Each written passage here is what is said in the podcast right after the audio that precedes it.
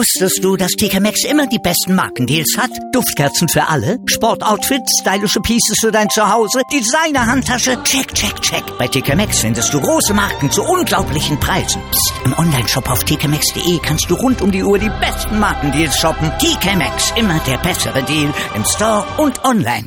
Winter Games, der Olympia-Podcast auf meinsportradio.de. Skilanglauf. 50 Kilometer im klassischen Stil, das stand heute bei den Langläufern auf dem Programm. Der Abschluss der Herrenwettkämpfe bei den Olympischen Spielen in Pyeongchang 2018, was zumindest die Langläufer, die nordischen Skisportler anbetrifft. Und da hat sich am Ende der Finne Livo Niskanen durchgesetzt. Er hat mit fast 20 Sekunden Vorsprung vor Alexander Bolschunow die Goldmedaille gewonnen. Bolschunow holt Silber und sein Teamkamerad, der andere olympische Athlet aus Russland, Andrei Lakov, der holt die Bronzemedaille. Der hat aber einen Rückstand von über zweieinhalb Minuten auf den Sieger, auf Livo Niskanen gehabt. Und wir blicken mal auf dieses Rennen zurück mit Sven Schulze, unserem Wintersportexperten Sven.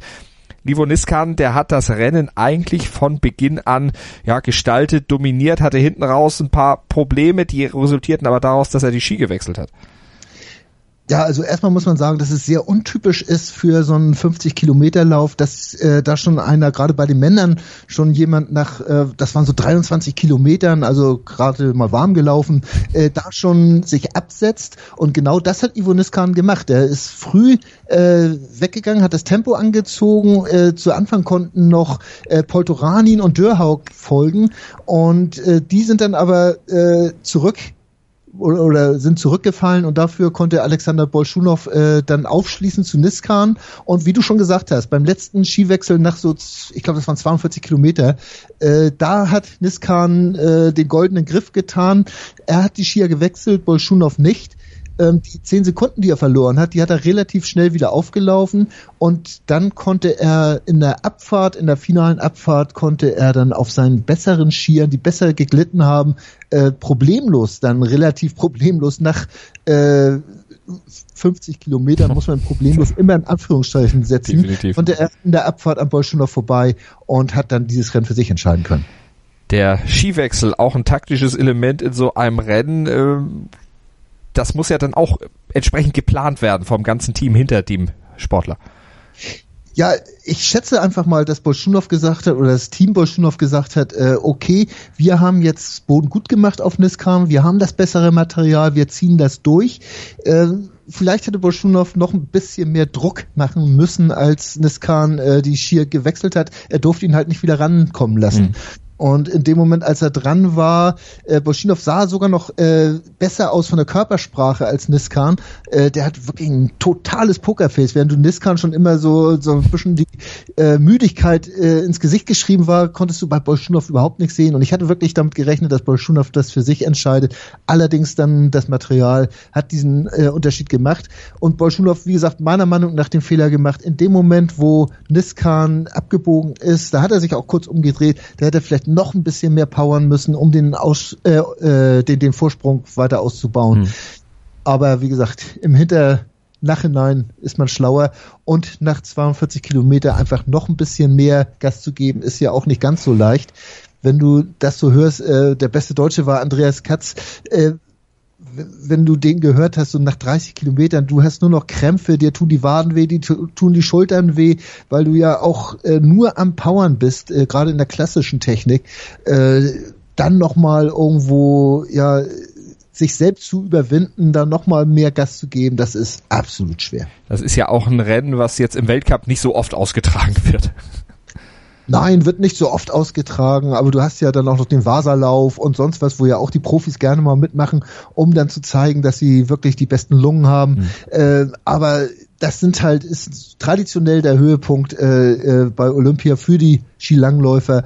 Und dass die Norweger jetzt äh, mit Sundby als Fünften, den, als äh, Bestplatzierten haben, also ich glaube, wenn die jetzt nach Hause kommen, die dürfen sich dann so ein bisschen was anhören. Ja, das ist eine nationale Schmach, würde ich mal sagen. Fünfter, Sechster, ja. das sind die Norweger, Sundby auf fünf, hast du gesagt, und Holund auf sechs. Also das ist ja im Grunde die Königsdisziplin auch für die Norweger, wenn man sich da an früher nochmal erinnert. Vigard Ölwagen, Björn Daly.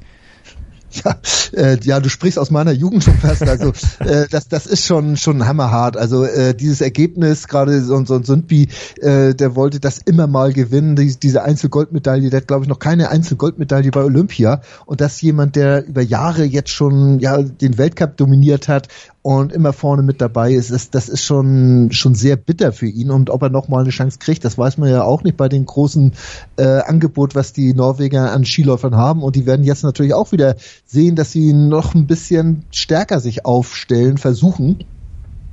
Aber äh, mich hat das schon sehr gewundert, zumal die in der Gruppe gelaufen sind, dass sie es nicht geschafft haben, sich selbst so zu organisieren, dass sie wieder an die Führenden rangekommen sind. Mhm. Äh, ein Bolschunow hat sich aus dieser Gruppe früh gelöst und nachher hat sogar Larkov, der ist von hinten noch rangelaufen, der war schon relativ weit zurück und hat es dann geschafft, nochmal wieder ranzulaufen.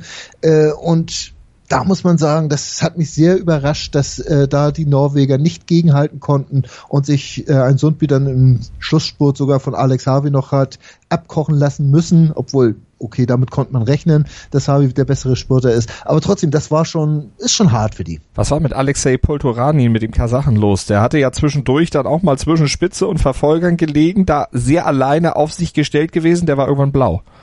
Ja, er war blau. Also er ist ja als, ich hatte es eben gesagt, er ist ja als erster mitgegangen mit äh, Niskan, als der Gas gegeben hat. Und es, es war ganz witzig. Er hat wirklich mit dem Kopf geschüttelt teilweise. Er, er fühlte sich nicht wohl in dieser Situation. Er ist auch eher jeder, jemand, der mitschwimmt und keiner, der so richtig äh, Initiative zeigt. Und so musste er schon die ganze Zeit zwar im Windschatten von Niskan, aber immer mitgehen. Und äh, es war einfach zu viel. Andersrum muss man natürlich sagen, er hat es versucht, er war vorne dabei und ist nachher zurückgefallen auf Platz 15.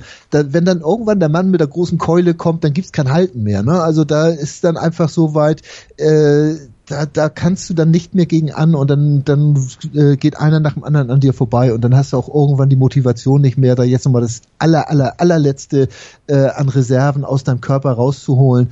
Also man muss immer sagen, Hut ab, wenn man, wenn jemand das versucht hat, da vorne reinzugehen. Und wenn es dann halt nicht klappt, vielleicht klappt es beim nächsten Mal und dann ist er der strahlende Sieger oder Medaillengewinner oder was auch immer. Ähm, so ist es halt. Wenn man mal so ein Gegenbeispiel, wenn ich weiter labern darf, äh, sagen darf, der deutsche Thomas Bing äh, ich habe ihn im Interview nach dem Rennen noch gehört und er war eigentlich sehr zufrieden. Er ist ein bisschen langsamer angegangen, musste da die große Gruppe gleich ziehen lassen, ist am Ende 30. geworden mit 10 Minuten Rückstand. Ja, sorry, also äh, da muss ich nicht zufrieden sein. Da ist mir ein Jonas Dobler, der lange vorne mitgegangen ist, wesentlich lieber, auch wenn er nach am Ende sogar ausgestiegen ist äh, aufgrund von Krämpfen. Mhm. Ähm, man muss es doch versuchen. Olympia ist nur alle vier Jahre und dann als 30. ins Ziel kommen, ja, das ist so, so ein Achtungsergebnis, aber sorry, zehn Minuten Rückstand auf die Sieger, nee, das brauche ich dann nicht. Dann lieber sagen können, ich habe es versucht, ich bin gescheitert, okay, ich habe wirklich äh, Risiko gegangen und das finde ich absolut in Ordnung. Andreas Katz 14., Thomas Bing 30., Jonas Dobler hast du gesagt, ist ausgestiegen, Lukas Bögel noch 46. geworden, der hatte dann eine Viertelstunde Rückstand auf die Spitze. So Soweit also das Ergebnis im klassischen Stil über 50 Kilometer, diesem absoluten Skimarathon der Königsdisziplin. Und die Norweger, du hast es gesagt, die haben es eben nicht geschafft, aber die haben ja noch eine Chance morgen bei den 30 Kilometer der Damen. Norwegen für dich da die Favoritin? Ja, schon. Ähm, aber man, man weiß es nicht. Also ich habe da auch zu wenig lange Rennen in diesem Winter gesehen, um dann zu sagen, und, und mir ist auch nicht ganz klar, wie eine Marit Björgen äh, in Form ist oder ob eine Heidi Weng da jetzt wieder zurückkommt, die ja in der Staffel draußen war und äh, eine Astrid Jakobsen wird wahrscheinlich äh, gar nicht laufen. Also ich, ich bin mal sehr gespannt, wie sie aufstellen und, und wer das dann äh, für sich entscheiden wird. Natürlich sind die Norweger Favorit, aber auch da kann irgendwas passieren, dass das eine äh, Kertuniskan dann vielleicht nach vorne kommt oder äh, eine Permakowski. Man, man weiß es nicht. Also die Finnen muss man wohl so ein bisschen auf der Rechnung haben und auch die Russinnen sollte man nicht ganz vergessen.